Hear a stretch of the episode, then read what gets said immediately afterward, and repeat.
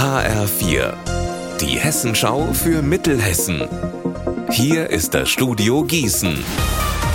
Ich bin Anne-Kathrin Hochstrat. Hallo. Die Philipps-Universität Marburg bildet jetzt auch Medizinerinnen und Mediziner in Fulda aus. Hier gibt es jetzt 185 Studienplätze am Campus Fulda. Der wurde heute eröffnet. Hier haben die Studierenden die Möglichkeit, in einer eigenen Ausbildungsstation mitzuarbeiten. Das gibt es bisher nur ganz selten. Der neue Standort profitiert außerdem von dem Wissen, das der Fachbereich Medizin der Uni Marburg schon hat, berichtet Dekanin Dennis Hilfiger Kleiner. Und nicht nur das. Versorgungsforschungsmöglichkeiten, die direkt dem Patienten, dem Menschen zugutekommen, entwickeln zu können, ist, ist genial, ist wirklich einzigartig.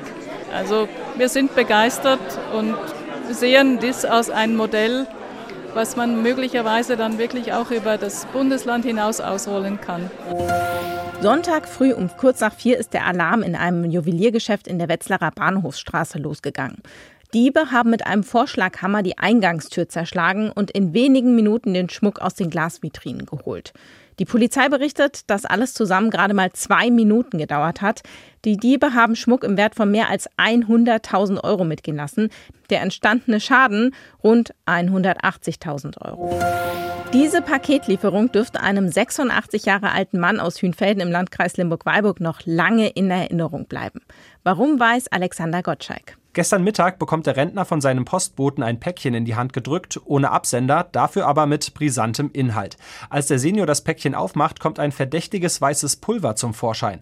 Anruf bei der Polizei, die schickt eine Streife vorbei und schnell ist klar, ja, es handelt sich um Kokain. 90 Gramm im Wert von etwa 7000 Euro. Ob das Kokain zufällig bei dem überraschten 86-Jährigen gelandet ist oder ob die Drogendealer vielleicht sogar geplant hatten, sein Mehrfamilienhaus als unfreiwillige Zwischenstation zu nutzen, das ist ist unklar. Die Kriminalpolizei versucht jetzt herauszufinden, wo die Drogenpost herkommt und für wen sie eigentlich bestimmt war. Unser Wetter in Mittelhessen. Sonne und Wolken wechseln sich ab. Es bleibt aber trocken bei 27 Grad in Schönstadt und 29 Grad in Florstadt. Heute Nacht wird es klar und mild. Morgen wird es noch einmal sommerlich heiß. Ihr Wetter und alles, was bei Ihnen passiert, zuverlässig in der Hessenschau für Ihre Region und auf hessenschau.de.